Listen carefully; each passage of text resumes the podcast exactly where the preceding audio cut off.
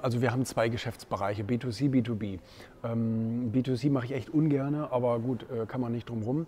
Wenn man Zeitschriftenverleger ist, dann hat man natürlich äh, Kunden, Endkunden, die das Produkt kaufen. Und ähm, da wir mit all unseren Magazinen zum Beispiel sehr viel Mehrwert liefern, sehr hochwertige Marken aufgebaut haben, machen unsere Kunden sozusagen die Werbung für uns. Also das heißt, die sind begeistert von dem Produkt und erzählen das überall rum. Und im Zeitalter, im Zeitalter von Social Media äh, funktioniert das besonders gut, weil die machen heute auch noch Fotos von jeder neuen Ausgabe und, und, und promoten das, sogar Videos und sagen, guck mal, wie begeistert ich bin von diesem Magazin. Und das ist natürlich für uns die beste, die, die, die, auch die wirkungsvollste Werbung. Ja.